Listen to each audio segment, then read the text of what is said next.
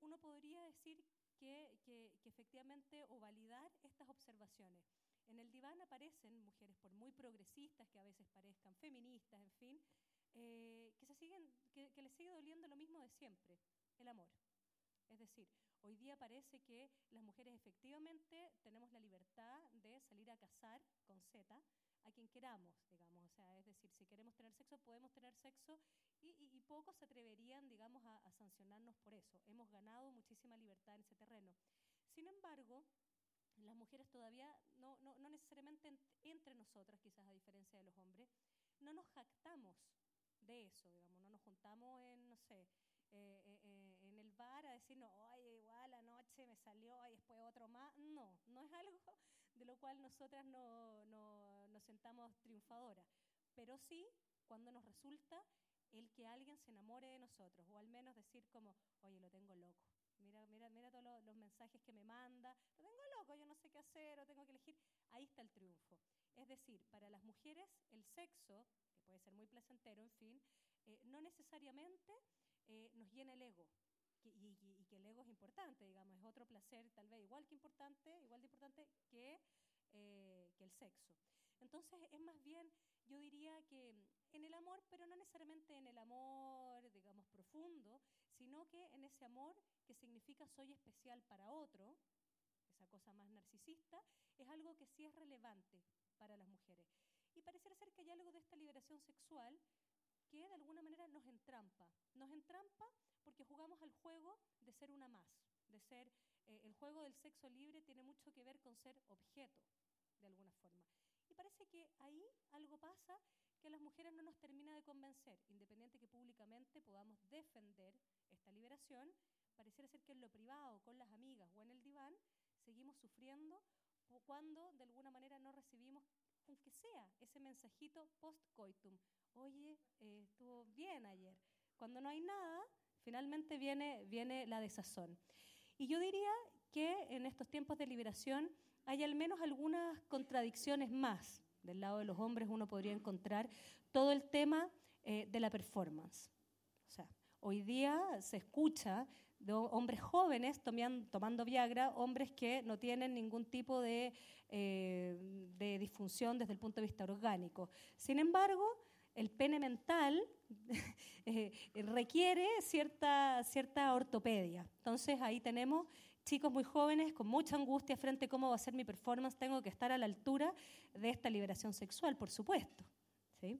Eh, en algún momento escuchaba que alguien decía mm, porque a los hombres les encanta hablar esta cosa de los tríos y las dos minas, pero alguien decía, mira, la verdad, si yo estuviera con dos minas, no sabría qué hacer, no sabría muy bien, es medio, fantasía, digamos, eh, todo este tipo de cosas. Y una tercera contradicción, yo diría que tiene que ver que en estos tiempos de liberación, uno de los grandes síntomas que aparecen, eh, además de que suenan los teléfonos, eh, es la falta de deseo sexual. O sea, en tiempos donde todo el mundo nos dice, sí, puedes tener sexo, dale, no pasa nada, no hay ni un, eh, qué sé yo, eh, un, Dios mirándote que te va. No, no, nada. Puedes hacer lo que tú quieras. ¿Y qué nos pasa? Uy, no tengo ganas. Y ese pareciera ser uno de los grandes males contemporáneos, la falta de deseo sexual, que se ha convertido hoy día eh, en una patología, se nombra como patología. La Susan Sontag decía mm, que, siempre había que sospechar de todo discurso y de toda práctica cultural, que las prácticas culturales siempre tienen una contradicción. Ella hablaba, eh, hay una entrevista de ella en la Rolling Stone que dio, que dio en los años 80, si no me equivoco, y donde ella dice, mira, en los 60 pasaba algo que lo puedo decir recién, varias décadas después, porque era medio impronunciable, a propósito de la New Left norteamericana. Ella decía, bueno, esta New Left igual la verdad es que tenía un montón de cuestiones súper fascistas, pero nadie podía decir nada sobre eso, lo puedo decir después. Entonces ella siempre dice como, eh, hay que, o decía, hay que estar atento a todo, a todo discurso demasiado cerrado o demasiado prometedor, porque probablemente incluye contradicciones. Y si de algo sabemos en psicoanálisis es justamente de eso. Por eso nunca le creemos demasiado los discursos a los pacientes, digamos. O uno tiene cuentos sobre sí mismo, en fin, eh, pero uno siempre va a encontrar ahí la contradicción. Bueno, entonces parece que con este discurso, con este nuevo entusiasmo sobre lo sexual, cabe la sospecha de que algo pasa, de que de todas formas hay nuevos malestares. Michel Foucault decía que la represión está lejos de ser el único y el mejor mecanismo de control. ¿Qué quiere decir? O sea, cuando uno identifica la represión, uno puede identificar respecto de qué uno se tiene que liberar con la sexualidad, a partir de los años 60 ocurrió algo así, digamos. había, había una sexualidad que era muy represiva, sobre todo con las mujeres. Eh, entonces, todos los movimientos de liberación apuntaron hay que liberarse, hay que liberar las cadenas, las cadenas, seamos libres, el placer, el placer de la mujer también, y sobre todo ahí aparece ese discurso de liberación. Pero, como la represión es eh, uno de los mecanismos de control que existen y además no el más eficiente porque es el más visible, Existen otros, dice Foucault, como establecer discursos, incluso discursos que tienen rostro libertario. ¿sí? Entonces él dice, cuando, claro, se nos dice sean libres, hay ahí también un mecanismo de control, porque no se nos dice que seamos libres de cualquier manera, se nos dice que seamos libres de determinadas maneras. ¿sí? Entonces hoy día el discurso de liberación sexual al menos está armado o tiene dos vías de entrada que yo puedo reconocer. Una es el porno, el porno eh, con la narrativa clásica masculina, ¿sí? que, es un, que, es una, que es un sexo fálico súper centrado en, eh, en, el rendimiento, en el tamaño, todas esas cosas que le importan mucho a, a cierto masculino que las mujeres la verdad que nos desentendemos mucho de eso. O sea, cuando las mujeres decimos, eh, no sé, acusamos a un hombre, oye, igual lo tenéis chico, es porque estamos picadas. No es que realmente nos importe tanto. Que lo sea. claro, o que lo sea, pero sabemos que ahí les duele. O sea, sí, cuando preguntan incesantemente, qué sé yo, de repente los, tus colegas, ¿el tamaño importa? Bueno, sí, a los hombres. A los hombres les importa más el tamaño, más que, más que a las mujeres. Entonces, en ese sentido, el modelo del porno, la narrativa del porno es masculina y es muy misógena por lo demás, digamos. O sea, supone que el deseo de la mujer funciona igual que el del hombre, es decir, que nos, excitamos de la misma manera, todo es muy genital. Y además tiene, tiene, tiene un rasgo más el porno, que se parece demasiado al odio, en cierto sentido, porque apunta a que el otro es un objeto.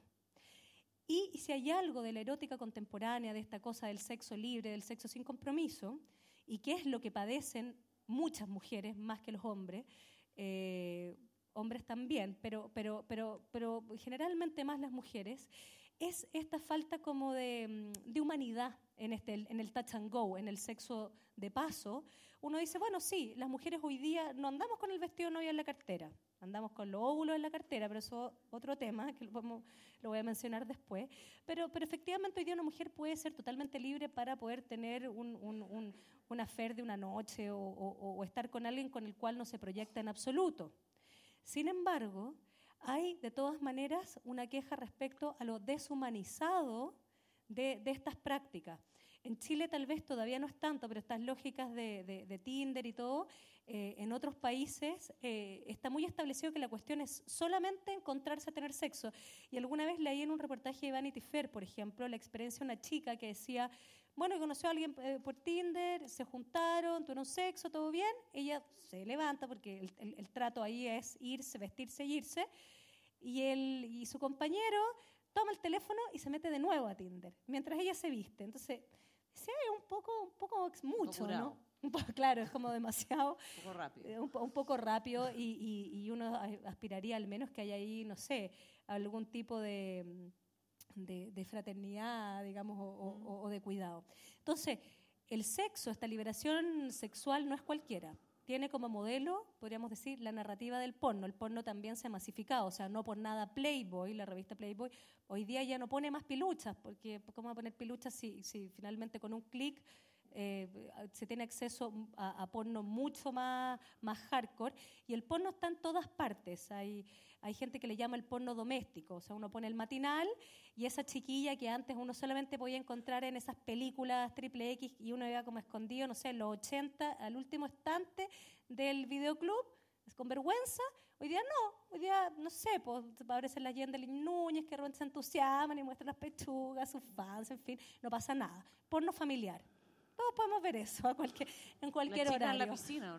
La- La- el piscinazo, el piscinazo que cada vez que es con menos ropa, todo bien, digamos. Si Veamos porno en familia, no pasa nada. Entonces hoy día como que de alguna manera el sexo parece como se ha banalizado a tal punto que parece que- que es lo mismo que tomarse un café, de alguna manera.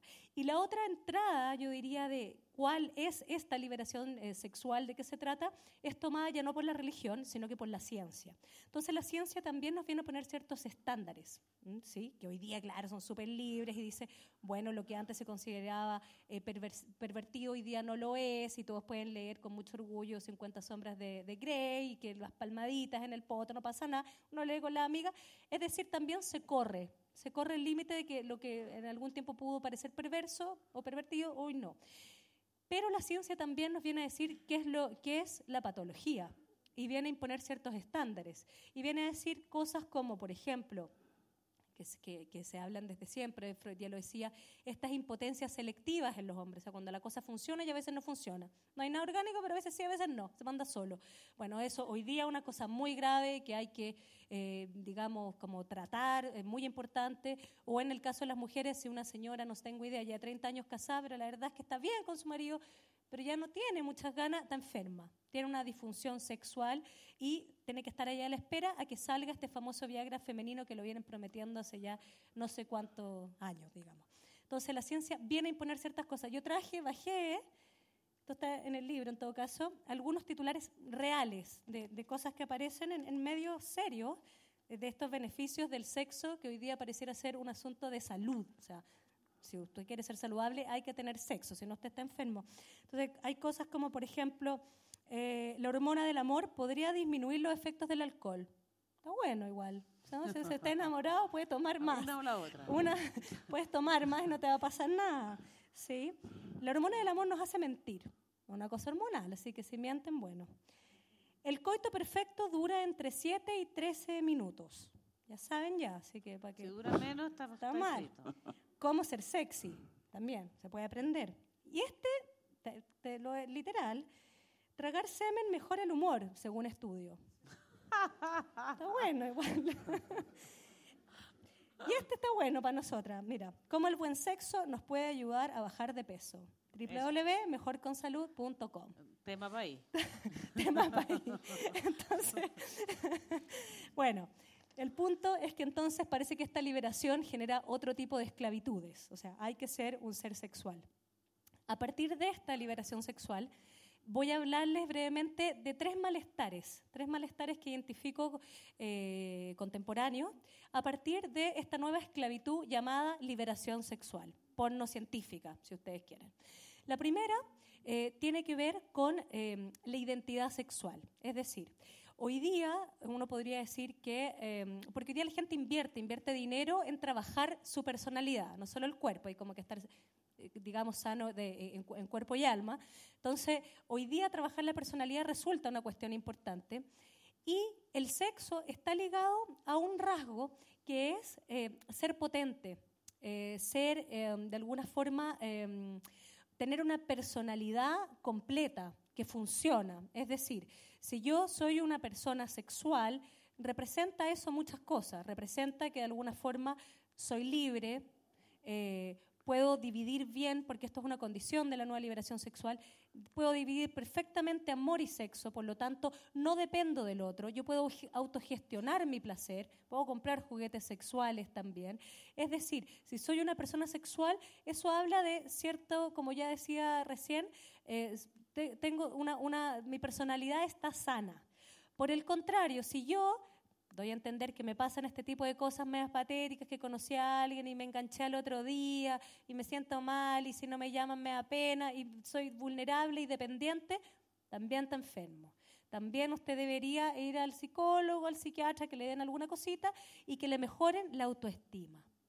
También una cosa muy importante, cuando la gente hoy día, que, que- que- que- algo que la gente aspira a tener es algo llamado mayor autoestima, que generalmente es una trampa, porque la gente que de verdad no tiene autoestima se siente tan mal que ni siquiera se siente merecedora de ir a comprar autoestima, se queda en la casa. Esa es la depresión verdadera, así profunda. En cambio, el que llega a, la consulta y dice, yo quiero, necesito tener más autoestima, en general, si uno entra a picar ahí, lo que va a encontrar es que esa persona lo que está buscando es que la gente lo reconozca como cree que se merece. O sea, yo, la gente no me estima, quiero que me estimen más.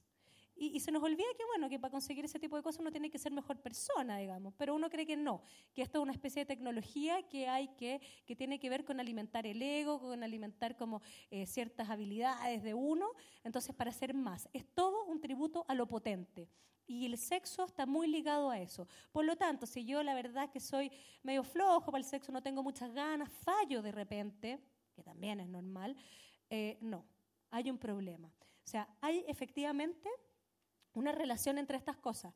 Y uno se confunde en el sentido de que eh, a veces creemos que el sexo genera cercanía. A veces sí ocurre eso, cuando hay algún tipo de conexión, pero el sexo también puede desconectar mucho. Y esto le pasa, a, yo diría que mucho a las generaciones más jóvenes, donde no existe ningún tipo de pudor de eh, exponer el cuerpo, o sea, de tener un encuentro una noche, hacer todas las acrobacias que a uno se le puedan ocurrir. Sin embargo, viene toda la vergüenza del mundo al momento de decir, oye, ¿y me vaya a llamar? ¿O qué somos? ¿O me querí? Eso no. Eso es exponer una vulnerabilidad que hoy día, eh, podríamos decir, eh, no, se, no se valora demasiado y que tiene cierto sentido, porque enamorarse siempre ha sido riesgoso. Enamorarse implica cierta fragilidad. Eh, Freud decía que eh, enamorarse es un suicidio del yo. ¿sí? O siempre está el riesgo de perder al otro. Entonces, bueno, ¿qué nos dicen hoy día los tiempos? No te arriesgues a nada que te vaya a doler demasiado. Y si te duele, ándate o tómate algo, tómate algo rápido, porque estamos llenos de farmacias además. Cero tolerancia al dolor. En ese sentido, claro, de alguna manera eh, el, amor, que está ligado a la, vulnerabilidad, no, no es algo donde uno invierta todas las fichas. Ahora, uno podría decir a propósito del, dilema de la cercanía y de la conexión, si ustedes se fijan, ocurre todo lo contrario. Para que uno se pueda acercar a otro, uno tiene que mostrar cierta fragilidad. En algún momento, esto es un ejemplo, un filósofo que se llama Sisek, dice, hubo una especie de encuesta, una encuesta donde se decía, ¿cuál es la mujer más bella? ¿Claudia Schiffer o Cindy Crawford? ¿Por quién votarían? Eh, ¿Quiénes son? Cindy. Cindy. ¿Cindy? Cindy. ¿Cindy? Cindy. ¿Cindy? o Claudia? Y Claudia. Claudia. Ya, no, no, se nota mucha la diferencia. Bueno, la encuesta, esta encuesta, eh, en esta encuesta ganó Cindy Crawford y la gente decía, bueno, que tenía que ver con el lunar, el lunar característico. Y porque Claudia les parecía demasiado perfecta. Y, y de alguna manera eso tiene que ver con una condición para poder entrar en el otro, para enamorarnos, para tener amistades más profundas y que tiene que ver con mostrar la fragilidad. No sé si a ustedes les pasa, pero cuando ustedes conocen a alguien que habla de sí mismo, todo fantástico, van a conocer mi nueva casa, regio, estoy súper bien, me va increíble en la pega, no hay mucho por dónde entrar. Y la verdad es que es bastante desagradable escuchar eso. Así que no sigan pagando para creerse eso y mostrárselo a los demás, porque es muy desagradable. Mientras que cuando uno se topa con otro y dice, ¿cómo está? como las pelotas. Yo también, mira, si tomemos un café, ya, listo, entramos. Podemos ser buenas migas, digamos pero siempre desde ahí, desde la fractura, desde mostrarse humanos. O sea, desde la potencia no pasa nada. Y esto también es un consejo para lo masculino, porque las mujeres nos damos cuenta de eso. Efectivamente, claro, en el Príncipe Azul esperamos a alguien que haga como semblante de lo potente, pero está el extremo que es como la figura del zorrón, el que tiene demasiado auto, que muestra demasiado músculo, demasiada cosa, dice, no, ¿sabéis qué? Ahí es un poco ridículo, digamos, además que uno no les cree. Entonces esto de mostrarse demasiado completo, creemos que queremos eso, pero la verdad es que no, a la larga no es un buen, no es un buen negocio. Entonces, primer malestar yo diría que tiene que ver con eh, rechazar la lógica del amor y por el contrario invertir demasiado en el narcisismo. Segundo malestar, que ya lo, lo he adelantado un poco, tiene que ver con las mujeres con las mujeres y digo por qué, o con lo femenino, porque hay hombres que también portan una lógica más femenina y hay mujeres también que portan una lógica masculina y hay tiempos en que uno está más masculino, más femenino, pero me voy a referir a las mujeres para simplificarme las cosas. En las mujeres todavía, dentro del menú identitario de las cosas que nos resultan importantes, que digamos que no, el amor sigue siendo muy importante. Es decir, para una mujer el fracaso en el amor o no sentirse amada podría ser el equivalente a un hombre sentirse fracasado, humillado, poco exitoso. A las mujeres también no importa el éxito hoy día, también nos importa el trabajo muchísimo. Pero hay cosas que probablemente no nos pasarían. Yo me imagino que si Messi fuera mujer, no hubiera renunciado porque salió segundo. Nos parece súper exagerado igual. Pero en la lógica del éxito de lo masculino, ahí está puesta la cosa. Mientras que para las mujeres a veces hacemos unos escándalos medios incomprensibles para los hombres que tienen que ver con el no me miraste. No me miraste, no me escuchaste cuando me tenías que escuchar. Cosa tremenda. Y, lo voy a explicar con este ejemplo que es, para que me entienda, qué es lo que significa el amor para las mujeres. Porque el amor es algo intangible, por eso es que los hombres se pierden tanto, digamos, y no saben cómo responder. Porque el amor, hay una palabra que, que, que usa Lacan, un psicoanalista, para decir, este es el amor que las mujeres necesitan, que siempre es un más. Me das algo, pero yo quiero un algo más. La prueba de amor siempre está en un algo más. Entonces usa la palabra en francés que es encore. Y encore, fíjense ustedes, no sé si está bien pronunciada, pero encore se dice. Encore. Muchas gracias. Encore. Encore es la palabra que se usa en algunos países eh, para pedir una canción más en los conciertos de música. Eso cuando dice, ah, una más, otra, otra, ya, encore, es la misma palabra. Y si ustedes se fijan, ¿qué pasa con el encore o con el una más? Cuando uno es un fanático de un cantante, uno va a escuchar, va, lealmente a escuchar a su ídolo, el ídolo canta las canciones que tenía programadas, generalmente el show es dar una más, pero ahí viene el fanático y dice, no, una más. Y de verdad, ese cantante ya, uno entendió que ya se acabó el guion, o sea, que ya de verdad no había más y da una más, es la verdadera prueba de amor. Por eso es que muchas veces los hombres dicen, pero ¿qué más quieres, llorona? ¿Por qué, qué quieres más? Siempre es un poco más. Y ese, ese es uno de los grandes malentendidos, digamos, en la lógica eh, y el malestar en las parejas, que como digo, no importa si se trata de un hombre, hombre, mujer, mujer, mujer, hombre, no importa, son lógicas, son lógicas femeninas y masculinas. Que la lógica femenina, aún en estos tiempos, todavía somos las mujeres más las que las portamos. Me acuerdo de un ejemplo a propósito de este tipo de impas, eh, de una pareja donde había un tipo bien obsesivo, la verdad, que, que, la verdad de, de, estos hombres que sentía que le daba todo a la familia porque trabajaba todo el día, la verdad es que gozaba, gozaba trabajando. Esta cosa obsesiva que transforman todos los goces todos los goces en trabajo. Se trabajaba mucho, además entrenaba, porque el cuerpo es muy importante, se levantaba a las 6 de la mañana a entrenar, en fin. Y esta mujer legítimamente le dice, oye, quiero que me des más tiempo me tienes que dar más tiempo. Digo, ya, bueno, tengo tantas cosas que hacer, tú no trabajas, tú no haces nada, según él. Entonces, ¿cómo lo hacemos? no puedo dejar de trabajar. Bueno, no sé, me tienes que dar más tiempo. Bien, voy a dejar de entrenar los sábados en la mañana. Entonces, el dilema de esto era que em, él se queja después, dice como, bueno, ¿y saben lo que ella hizo cuando yo dejé de entrenar los sábados en la mañana? Dormía. Ella quería dormir el sábado en la mañana. Entonces, ¿para qué yo le doy más tiempo? Para él, dar más tiempo significaba dar horas de reloj, así de concreto. Cuando ella está hablando del tiempo, está hablando del ancor. Dame algo que te resulte difícil, dame algo que es intangible. Esa es la lógica del amor. Hazme sentir especial, hazme sentir que puedes cancelar una reunión por mí. Ese es el ancor. Entonces, ¿qué pasa en la lógica del, del sexo contemporáneo? Justamente lo contrario, es ser una más una más en la lista. Y eso es lo que hay muchas relaciones hoy día que están basadas en esto, digamos, en eh, no solamente relaciones de una noche, sino que relaciones que duran, qué sé yo, seis, siete meses, de llamadas cada dos semanas, mucho chateo. Hoy día escuchar la radio, ¿cómo se llama esa práctica? El benching. Benching, que nunca se juntan. Hay que tener al otro en la banca. Hay que, Como coquetearle y todo. Pero coquetearle, pero, nunca, pero nunca nada más. Nunca nada más. Y hay mucha gente que está, oye, pero ¿por qué me invitar a salir? No salen, está puro ahí.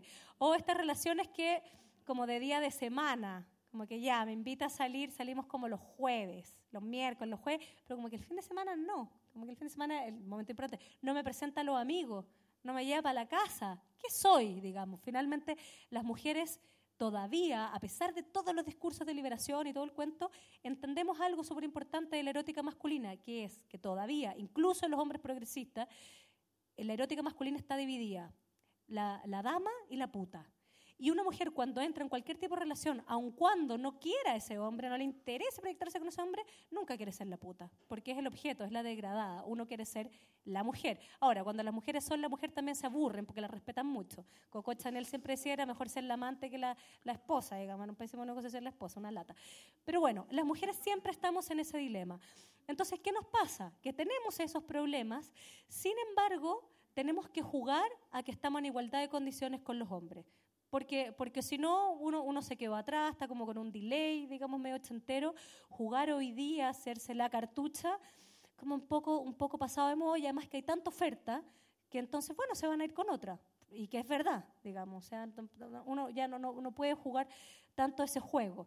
Entonces quedamos muy atrapadas y además con nosotras mismas tener que ah, como autofirmar que somos libres y que, somos, que no necesitamos al otro, que estamos en igualdad de condiciones. Y uno tendría que pensar, la verdad es que todavía, a pesar de que las cosas han cambiado mucho, no estamos en igualdad de condiciones, ni políticamente, ni socialmente, ni en nada.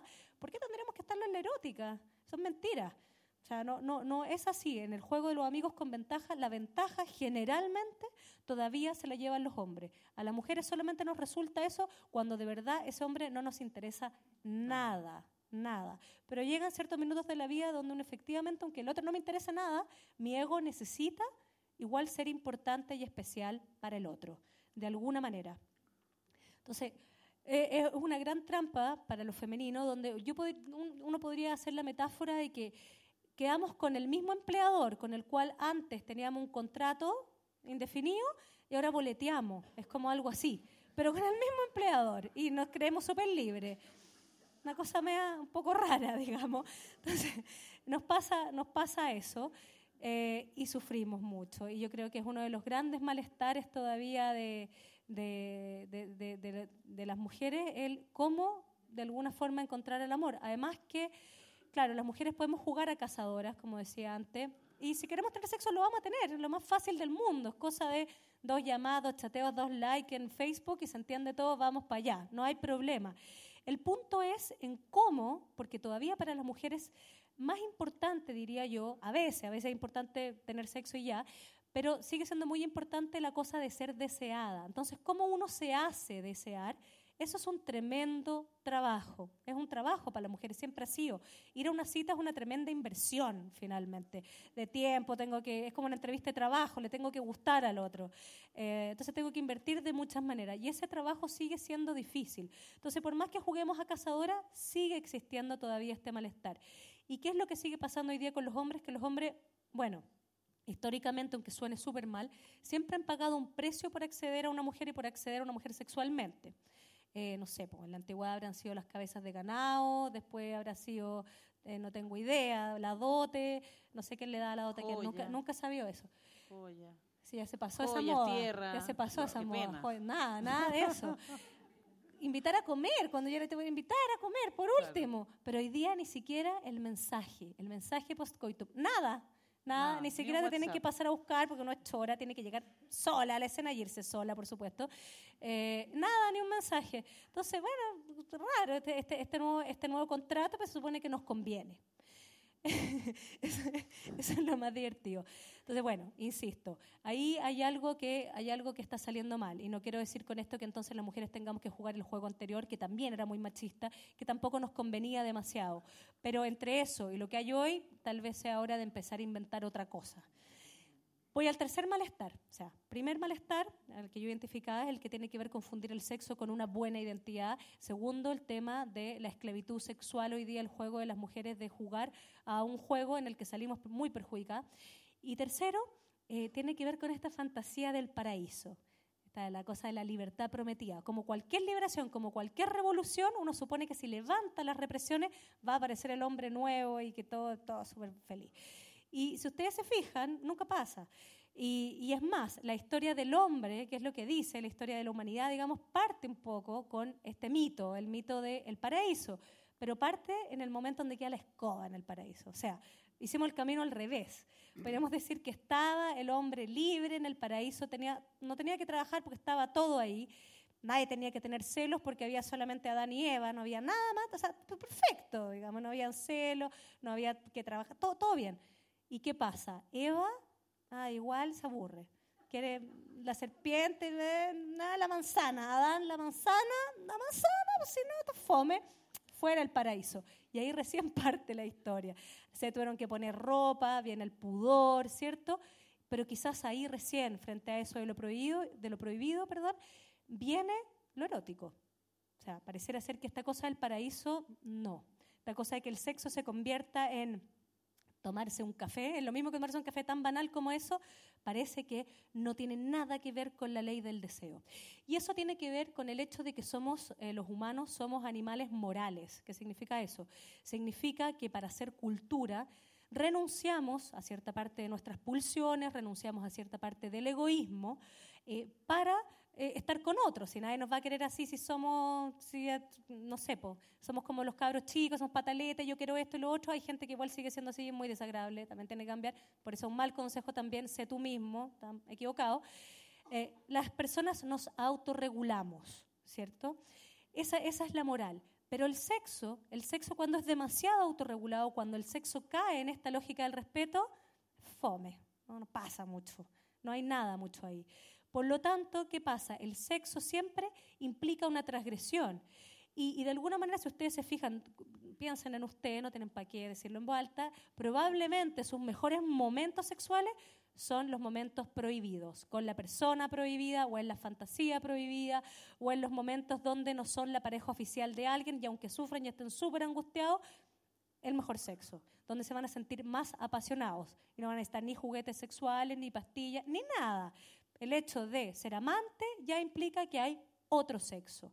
Y de alguna manera, bueno, uno siempre piensa, siempre el desafío está en cómo poder integrar esas dos cosas, digamos, el, sexo, el sexo, em, si ustedes quieren, inmoral, con la misma persona, digamos, con el, la cual uno vive el día a día en la moral.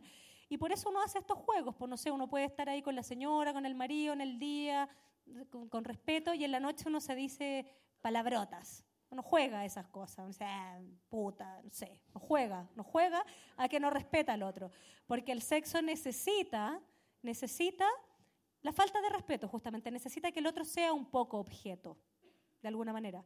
Claro, cuando es juego todo bien, cuando es recíproco, cuando es en condiciones de libertad, todo bien. Por eso uno puede jugar a la violación, pero una violación es otra cosa existe la explotación de eso y otra cosa es jugar a eso. Pero requerimos de eso, por eso existen los moteles, o sea, por eso existe una diversidad de tecnologías que permite a los casados, cuando están aburridos, que la cosa se les ponga mm, algo, algún tabú posible. Entonces, esta cosa de que el sexo sea tan libre parece que genera una presión, pero tiene toda la razón del mundo en que no tenga nada que ver con la lógica eh, o con la ley del deseo humano. El deseo humano funciona así. Las personas deseamos aquello que no tenemos. Y ese es el gran dilema después para el amor, porque una vez que ya tengo lo que deseaba, ya me da lata, no lo quiero más. Entonces ahí es donde tenemos, hay muchas personas que en el fondo, claro, dicen no, me he emparejado porque no encuentro a la persona correcta, pero la verdad lo que les pasa es que cuando se les pasa el deseo ya no quieren más, les da lata.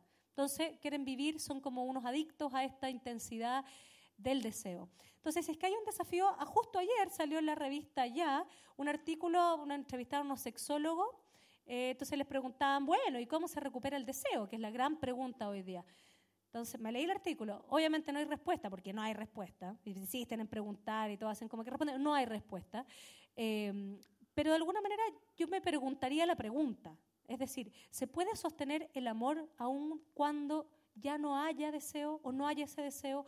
¿Podemos amar lo que tenemos, no, no, no, no, siempre estar como enganchados de lo que no tenemos. ¿Podemos amar al otro con sus faltas? Yo creo que esa es una pregunta eh, pendiente en lo contemporáneo. Eh, pero insisto, para el amor, para esa posibilidad, hay que de alguna manera darle paso también a una cuestión, em, a, qué valor le damos a la fragilidad, qué, qué, qué, ¿Qué valor le damos a la humanidad? Queremos ser todos seres potentes, súper independientes y que no necesitemos a nadie. Y por eso hoy día las terapias apuntan hacia eso, a ser independiente, a tener súper autoestima, esta cosa que está de moda, el mindfulness, que es como está atento, atención plena. Yo todavía no sé para qué sirve eso. Yo creo que las cosas más difíciles siempre son en relación con otros. Eh, ya tenemos demasiada atención en uno mismo. Eh, Para eso, digamos, yo creo que son cuestiones que hoy día están pendientes. Y es verdad que el amor, si quizás todas estas defensas eh, culturales frente al amor tienen sentido porque el amor siempre duele, eh, sin embargo, yo creo que el amor nos lleva a ser mejores personas, en el sentido que nos lleva a renunciar a parte de nuestro egoísmo. Y esto lo digo en la política, lo digo también en lo, en lo privado. Eh, y hay una, voy a terminar con una frase de un psicoanalista que, que lo hizo de una manera muy bonita. Dice, el amor es como rascarse, eh, como, como la picazón de espalda, digamos. Si uno le pide al otro, nunca le va a chuntar a donde me pica. Sin embargo, uno tampoco se puede rascar la espalda solo. Es mejor esa cosa más o menos que eh, creer que me, la, que me las banco por mi cuenta. Gracias. Gracias, Constanza. No tengo a Chayanne. Acá, acá está Chayanne. Chayanne. Solo me quedó una duda, Constanza, Dale. que es el tema de la rutina. Yo creo que para muchos que estamos en pareja por un largo rato, la rutina puede transformarse en un gran eh, enemigo o en algo que le podemos tener pánico porque justamente mata el deseo. Es que- es mala, es sí. buena, hay rutinas malas y buenas. Lo que pasa es que yo creo de nuevo, voy a cuestionar la pregunta, es decir, eh, yo creo que hoy día eh, el sentido común contemporáneo dice las rutinas son malas. Claro. Y la verdad es que hay gente que la rutina le da mucho alivio, o sea, sentir que las cosas están ahí y a veces hay parejas que funcionan, eh, ya, ok, sin tanto deseo sexual o con escaso deseo sexual, pero uno tiene energía para otras cosas. Hay momentos en la vida para el deseo sexual y hay momentos en la vida donde de verdad la energía la tengo que poner en otros proyectos y no pasa nada. Hay una especie de simulacro de diversidad, diría yo. Hoy día se habla mucho de la diversidad y que, en fin, qué sé yo, que uno tenga la orientación sexual y que goce con lo que quiera y como quiera y todo eso está aceptado. Pero hasta por ahí nomás, yo diría. Porque hay ciertas cuestiones que si no van en la línea de la liberación son mal vistas. Eh, no sé si se acuerdan el año pasado este escándalo, una canallada que le hicieron a un diputado donde le sacaron una foto a su celular y se develó su homosexualidad que él no tenía por qué develar tampoco. Y apareció su mujer defendiéndolo. Y la mujer decía, bueno, sí, yo sabía y lo quiero mucho y estamos juntos. ¡Uh! Escándalo. O sea, uno tiene que entender que hay muchos tipos de contratos matrimoniales o de pareja. Uno puede tener una gran amistad con su pareja, no desear al otro y quererlo mucho, pero hoy día se nos dice que eso está mal.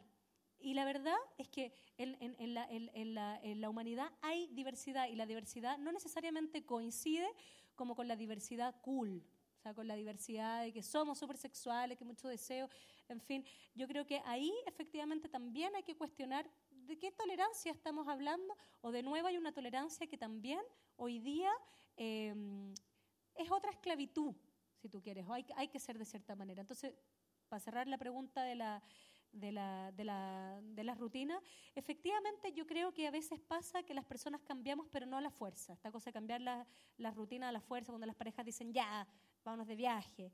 Esos viajes son terribles porque uno entiende que esos viajes están hechos para tener sexo, el sexo que uno no tiene en la casa o que está cansado y uno está nervioso todo el fin de semana. Entonces, oh, ya, y si no sale, falló el viaje. Falló el viaje, si no, bueno, no, igual no pasó nada, tensión absoluta. Y ahora, la verdad es que, claro, a veces vuelve el deseo cuando pasan otras cosas, cuando alguien cambia, cuando, eh, qué sé yo, pasa de repente que, no sé, a esa mujer, de repente en la oficina la empezaron a mirar, o el compañero de oficina, oh, se puso como cocoroca de nuevo y algo cambió en la relación. A veces los cambios no son calculados, y ahí cambia una rutina, pero que no es calculada. A veces, claro, uno de los dos cambia de trabajo o se denota una nueva faceta de la pareja ejemplo. y uno queda más enganchado a ese. Exactamente. El misterio. Pero no es tan calculado. La rutina calculada es como pedirle al otro que te diga que te quiere a la fuerza. Nunca va no, no funciona, me parece a mí. Em, me parece. Vamos entonces ahora a la- eh, al otro lado. ¿ya? A mi otro lado, la parte masculina, podríamos decir, la mirada de Marco Antonio de la Parra. Mira, el, eh, cuando hablabas de las mujeres solas, lo cierto es que en la sociedad contemporánea lo que uno más ve es gente sola. Los edificios que se construyen para gente que va a vivir sola, con departamentos minúsculos, digamos, con experiencias de soledad cada vez más eh, llamativas. Esto, es un fenómeno del siglo XXI, fin del siglo XX, siglo XXI, la soledad. La soledad en las ciudades, la dificultad entonces de poder encontrarse, ¿no? Y en ese sentido, el, el sexo, y tú has usado la palabra eh, una y otra vez, ha venido a perder su relación con el erotismo. Y toma el erotismo como lo cita Octavio Paz, que el erotismo es la metáfora del amor, desde recoger el pañuelo hasta la pirueta más, sensacional con un trapecio arriba de la cama, todo lo que es una metáfora de, ese sexo. El erotismo está permanentemente haciendo metáfora. Entonces, esa metáfora ha desaparecido, ha quedado como eh, al descubierto este, dentro de la liberación sexual, entre comillas. Ya eh, tú has visto cómo la liberación esclaviza, ¿no? Se ha convertido en un método y esto tiene que ver también con una transformación de nuestra sociedad. Esta metáfora perdida impide que, los amantes puedan entonces instalar una creación. Lo amoroso es siempre una creación. Lo amoroso es siempre, además, el poder entregarse al otro para que el otro haga conmigo lo que quiere. Tú eres mi dueña, dice el enamorado. Tú eres mi dueño. La palabra amo viene de ahí, de amor. El amor es la derrota, una frase muy bonita de Heiner Miller al final del cuarteto, ¿no? Cuando que los que vieron a lo mejor relaciones peligrosas también, donde estaba inspirado el cuarteto, recuerden cuando el personaje de John Malkovich confiesa que ha sido derrotado, un seductor profesional, ya que no le importaban para nada las relaciones que establecía, ha sido derrotado y ha conocido esta derrota que provoca la ira de Madame de Mertel, la, la Glenn Close, ¿no? Valmont, el personaje que hace Malkovich, ha sido derrotado y conoce entonces el amor. Permite que el otro, y este es el desafío más feroz, ¿no? que el otro entre en mi tierra, en mi castillo, que me posea, que sea propietario de mi cuerpo y de mi alma. Y ese gesto es terrorífico. terrorífico. Es un gesto terrorífico, porque ese gesto del vínculo profundo y el vínculo irreproducible y el vínculo que entonces instala una demanda por, la dicha sin a veces realmente abrirle las puertas al otro. Y entonces viene la mirada, esta mirada sobre la época, ¿no? En la cual el otro no lo aceptamos. El otro, no, el otro se ha convertido en una cosa borrosa, una sociedad mucho más exitista, mucho más competitiva, mucho más exigente, mucho más individualista, mucho más narcisista. Estamos preocupados todos de conseguir las cosas, el placer, los logros, la autoestima, lo que se puede transformar la, psicoterapia como en una, en una, cirugía plástica de la mente, ¿no? Eh, hágame, por favor, deme la personalidad de tal. Y, quiero tener tal o cual rasgo, ¿no? Para enfrentar el mundo. Quiero ser un winner. Sobre todo esta cosa horrorosa de los winners, que, que más, de, del siglo XX, siglo XXI, yo creo que está generando otros cambios y algunas salidas que a mí me parecen más, interesantes, pero de todas maneras vivimos un mundo muy, muy exigente, muy de rendimiento, donde se cae, curiosamente, en esto del rendimiento y la disfunción, en una mirada también muy masculina. Yo siento que en esto de la liberación femenina, que viene arrancando ya de, las guerras, ¿no? cuando la, mujer deja el, modo rural y va a la fábrica mientras el hombre está al frente, en las dos guerras mundiales es, anterior a la píldora, ya a los 60 con la píldora la cosa se convierte en un desbande, ¿no? Pero, pero este modelo, este modelo del amor instalado además en la pareja, es un modelo muy confuso. Porque, eh, y, yo que tengo la sensación, y en mi mirada, de que el amor se sacó de circulación porque no se supo qué hacer con él. O sea, instalemos el sexo, que el sexo ya es más claro. Y ahora además es más claro todavía, me pueden gustar esto, esto, otro, eh, me pueden gustar hombres, mujeres, perros, trans, eh, objetos, eh, juguetes, o sea, ya, pero el amor, que el amor además se colocó a partir de la salida romántica al final del siglo XIX, se colocó en la base de la pareja. Hizo mucho más difícil las parejas, per se. Es mucho más complicado casarse por amor que casarse por interés. Un matrimonio por interés, un matrimonio acordado, un matrimonio que viene, eh, que se juntaron los padres y presentan a las parejas, la mayor parte de ellos, curiosamente, funcionan. Podía surgir ahí el amor igual. Eh, eh, aparecía el amor, pero no aparecía el enamoramiento que está eh, está en la historia, en la historia de, la, especie humana a todo lo largo de, la cultura, ¿no? el enamoramiento y el amor, este paso del enamoramiento que todos hemos vivido y que es tan cautivante con la feniletilamina, digamos, en la cabeza, saltando como monos, digamos, y llenos de inquietudes, esperando si, si me llama, si me miró, si no me miró, si está, si está inquieto, si me, devolvió la mirada. y, ese, sentimiento de inseguridad infinita que genera el enamoramiento es algo también temible. Y, entonces cuando se entra el amor de apego, el amor de las endorfinas, digamos, eh, eh, se extraña el enamoramiento, pero no se quiere del enamoramiento la fragilidad. Y ahí, en el momento de la fragilidad, en el momento del otro, el hombre frente a la mujer tiene un terror pánico. Hay culturas, si lo sabemos muy bien, los musulmanes lo resolvieron fácilmente, le ponen una burka a la mujer y extinguen el problema de que el deseo que provoca una mujer es tan brutal. Otras culturas, la ablación del clítoris. O sea, ¿qué hacemos con este órgano que para lo único que sirve, como se te ocurre, es para el placer? O sea, los hombres no tenemos ese órgano, pero tenemos otras utilidades secundarias. La mujer solo hace eso. Y eso está, e, esa es la verdadera envidia del clítoris del hombre, ¿no? O sea, no tengo nada que me garantice placer. Este, algún eh, poeta latino que decía, este dedo que no me obedece, refiriéndose al pene, ¿no? O sea, que, no se levanta cuando yo quiero, sino cuando puede. O sea, la idea del rendimiento es muy antigua, o sea, uno lo ve en el mundo greco-romano, digamos, el, fascinus, el fallo, del, fallo del, tanto del as de ligas como el fallo del saludo fascista, que es una erección.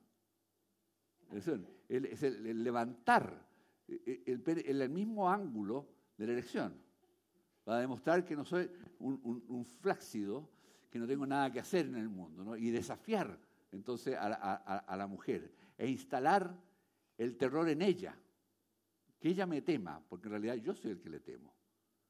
Y cuando aparece esta mujer empoderada del, siglo XXI, se encuentra con un hombre que no está tan empoderado y que no sabe qué hacer con esta mujer. Además, las mujeres hablan mucho más que uno. Hablan. Que el hombre no habla. Y el hombre no tiene ese don de la palabra, ese don magnífico lo, tienen aquellos que conservan un rasgo femenino, entonces se acercan a la poesía y saben decir la palabra aquella tan magníficamente dicha, al oído y precisa. O saben coquetear como sabe coquetear la mujer y aprenden la mirada de reojo, que es clave, ¿no? Todos sabemos muy bien que si alguien te mira así, no te engancha nunca, ¿no? Pero, pero si te mira así, te mira y te deja de mirar, que es un aprendizaje absolutamente femenino, Está, tú descubres, ah, está coqueteando conmigo, me está mirando y dejando de mirar. Y en cuanto me, me mira y me deja de mirar, quiero que me mire. Es mi objeto de deseo. Quiero porque me esquiva. Quiero porque me abandona. Entonces, quiero que sea mío. El amor. Quiero ser su ama o su amo. Quiero que sea mía. Y tal como tú lo dices, el problema es que en esta, las entregas hoy son tan aparentemente fáciles sexualmente, o sea, son Tinder o de frente, son tan sin gracia que uno entiende que después quede una especie de manía con el otro, ¿no? desde el tedium vitae del, del hombre post-coito, esta tristeza que tiene el hombre, sobre todo cuando no está vinculado, ¿no? Porque la eyaculación es el momento más triste de la vida para un hombre el post. Momento que el hombre dice, ¿qué hago aquí? Recordemos cuando Harry conoció a Sally, ¿te acuerdas? ¿Qué hago aquí? Y, vienen a la mente los pensamientos más insólitos, el fútbol, unos cálculos que había que hacer, dónde dejé la llave, mañana hay que salir a esta cosa, unos pensamientos que no tienen nada que ver con eso. ¿Y, qué hago con esta señorita? Aquí al lado, más encima. y, la mujer no tiene el tedium vitae. Esto tiene además que ver con la respuesta biológica. El periodo refractario del hombre eh, viene en ese instante. O sea, eh, los hombres jóvenes eh, sildenafil mediante o lo que sea, digamos, podrían a lo mejor mantener un segundo round y algunos se jactan del tercero o le cuentan a los amigos que el cuarto y el quinto, pero se lo cuentan a los amigos, ¿no? Pero la señorita se queda ahí y no tiene periodo refractario. La señorita se queda al lado y tiene ganas de acariciarlo a uno. ¿eh? Entonces se pega a uno. Y uno que no está vinculado, que uno no no ha que, no ha conseguido ese amor verdadero, que no ha permitido que ella entre en mi mundo completo, se aterroriza.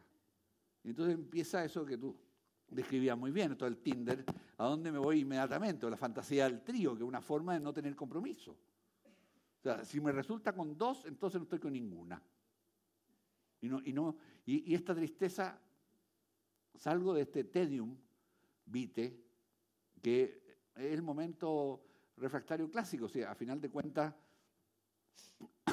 las disfunciones sexuales masculinas, que son bastante elementales, las hemos sufrido todos los hombres en, momentos de ansiedad. La eyaculación precoz, que es una consulta que lamentablemente vienen, vienen las mujeres a consultar por las eyaculaciones precoz de sus parejas, digamos, eh, es la respuesta biológica evidente. O sea, hay, se ha perdido el erotismo. Uno lo ve en los pacientes con eyaculación precoz. Han perdido el erotismo, han perdido el goce erótico y han quedado en una cosa absolutamente de rendimiento. Y están muy ansiosos. Entonces se apura el orgasmo y que vaya a cuidar la caverna. Porque ya cumplió su función en, en lo sexual. Mientras la mujer sigue cumpliendo la función en lo sexual hasta que nazca el bebé. Que tal vez sea el periodo refractario de la mujer, digamos. Bastante más largo. Y el hombre no sabe mucho qué hacer con esto.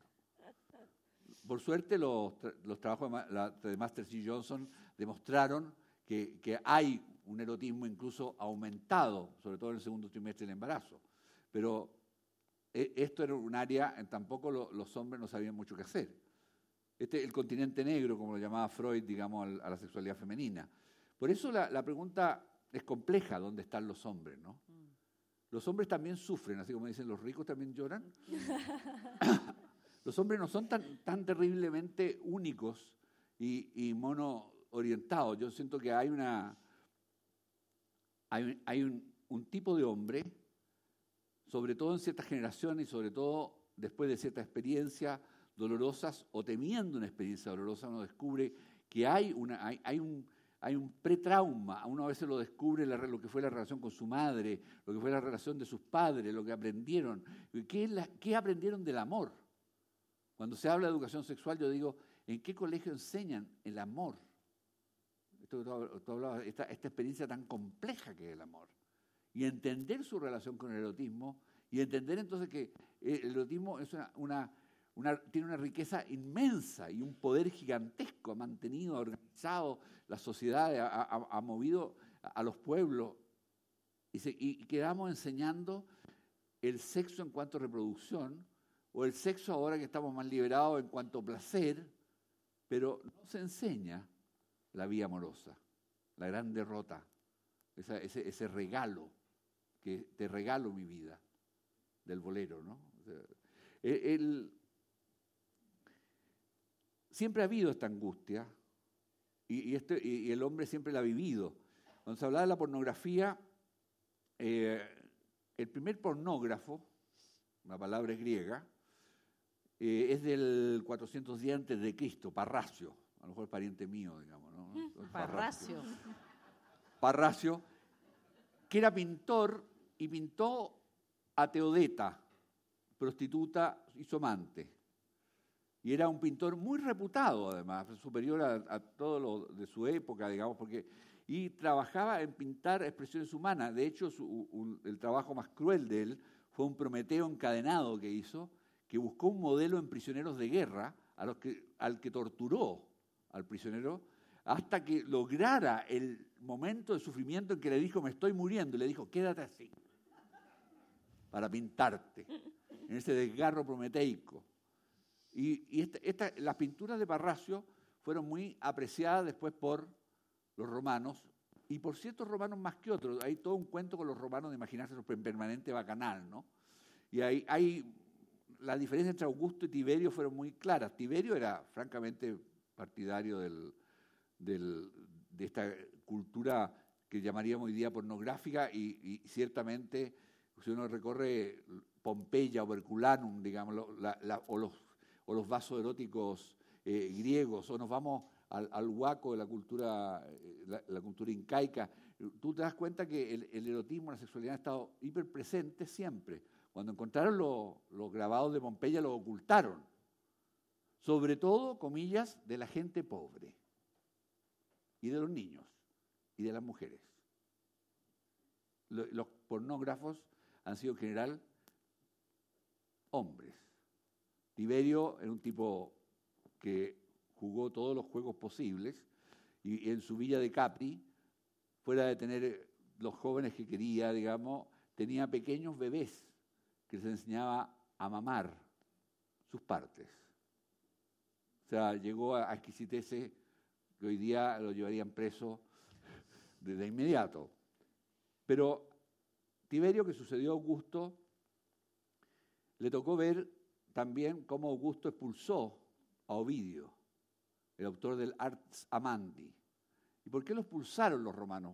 Porque fue, hizo algo mucho más grotesco lo podría hacer después Tiberio en su villa de Capri. Habló de amor y de deseo por la mujer y del deseo de la mujer por él. Cuando Ovidio habla de esto, produce un escándalo en su época. Voy a leer un pedacito del Arsamandi en un libro maravilloso que se llama El sexo y el espanto de Pascal Quignard, que, que es una belleza de libro. Aquí está Ovidio, el único escritor de Roma que en vez de prepúberes prefería mujeres maduras que hubieran cambiado el espanto por el placer. Y dice Ovidio, para escándalo de su época, amo a una mujer que tiene más de 35 años. Hay que pensar que en esa época era una mujer como hoy día más de 50, digamos. Que los que tengan prisa beban el vino nuevo.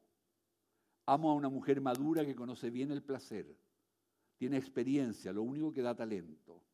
Aceptará a tu gusto prestarse en el amor a mil posiciones. Ningún álbum de pinturas podrá ofrecerte posturas tan variadas la voluptuosidad no es falsa en ella. Cuando la mujer goza al mismo tiempo que su amante, se alcanza el máximo placer.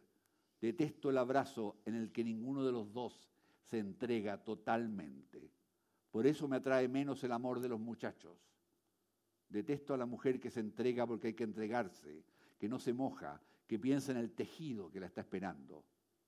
No deseo una mujer que me dé placer por obligación, officium, dice él sobre todo que ninguna mujer se sienta obligada hacia mí. Me gusta oír cómo su voz expresa su gozo, cómo me susurra, que vaya más despacio, que aguante un poco más. Me gusta ver a mi amante gozar con ojos agónicos. Qué mino, mino él. Nos gustaría, ¿no? Por algo lo echaron de Roma.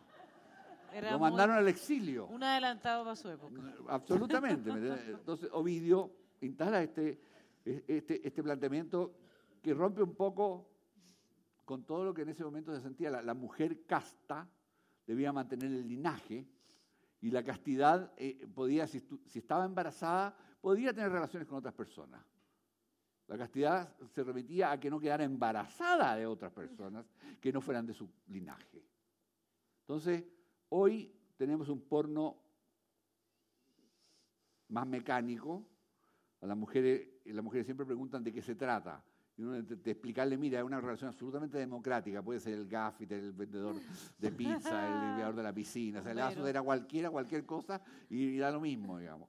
Y, mire, la mujer requeriría argumento, que se trate de algo, o sea, que venga aquí, le suceda, le importe, y que tenga algún cuento, ¿no?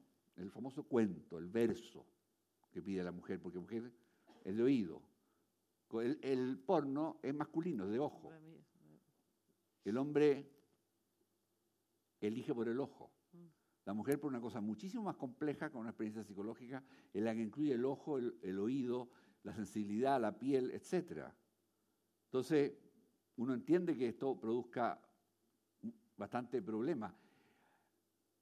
Yo tuve una experiencia clínica bastante tremenda con chicos que fueron expuestos al video de un hermano mayor, en una familia Buzdei con muchos hijos, y uno de los hermanos mayores tenía un video porno que quedó colocado en el aparato reproductor y tenía hermanos chicos de 5, 6, 7 años, que vieron esto, hermanita, hermanito.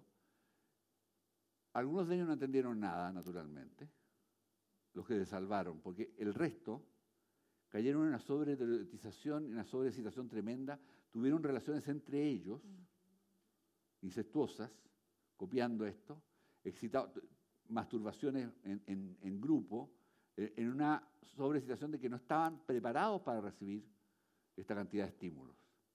Y uno se pregunta si la sociedad de masas, que funciona a un nivel mucho más infantil, no está viviendo algo parecido, siendo llevada a relaciones rápidas, de alto rendimiento, de donde no hay metáfora, donde entonces la situación se vuelve un juego, con suerte, para los hombres, una colección.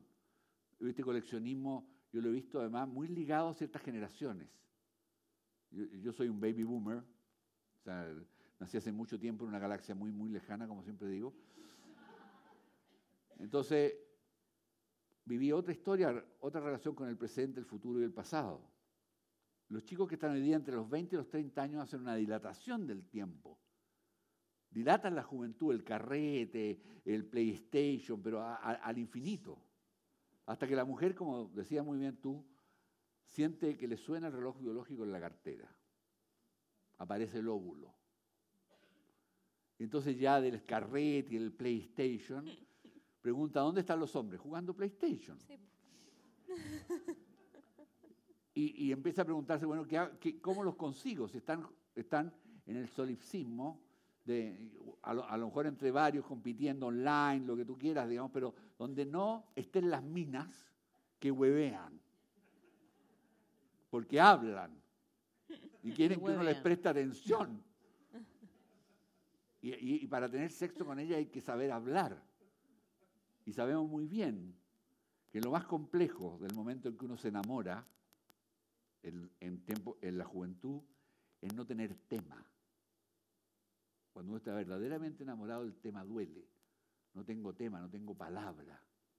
Y esto le sucede a los dos enamorados, que son, como en ciertas culturas, los que más vergüenza tienen. Hay, hay pueblos que viven desnudos y solo se visten si están enamorados. Solo ahí se cubren. Porque de alguna forma lo oculto despierta y mantiene el deseo. Hay mucho más que conversar. Sí, yo me quería preguntarte, Marco Antonio, un poco tomando el nombre de esta charla, finalmente, ¿dónde está la intimidad hoy día en una mm. pareja? Está, si no está necesariamente en el sexo, lo estará en una conversación, lo estará yendo a tomarse un trago, lo estará caminando, lo estará... ¿En qué área hoy día tú ves que está la intimidad? Y, yo siento que lo, cuando la intimidad se cree que está en el sexo, es que probablemente no esté. Ah. Que es lo que los casos que relatabas tú, digamos. ¿entiendes? que son sexualidades que no están al servicio de intimidad. Están al servicio de sentirse bien, de la autoestima, de la cacería, en hombres y mujeres, indistintamente, incluso eh, eh, hetero y homosexuales, digamos, que son dos palabras que no me gustan porque hablan del sexo, no del amoroso de nuevo. Mm. Son dos palabras del siglo XIX que inventaron los alemanes mezclando el, griego y el latín, además, un, enredo, las cosas que Foucault le cargan, digamos. Eh, entonces la intimidad, cuando se da, que cruza todo lo que tú estás nombrando, ¿no? o sea, cuando integra todo esto, tú te das cuenta que se ha, se ha caído en abrirse al vínculo y no lo que uno ve muy frecuentemente, que está este temor al vínculo con el otro.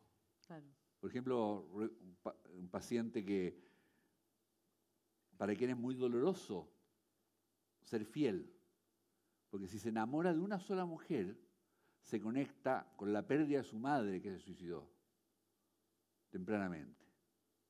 Entonces tiene que mantener una relación por aquí y por aquí. O sea, no, no verse expuesto a perder.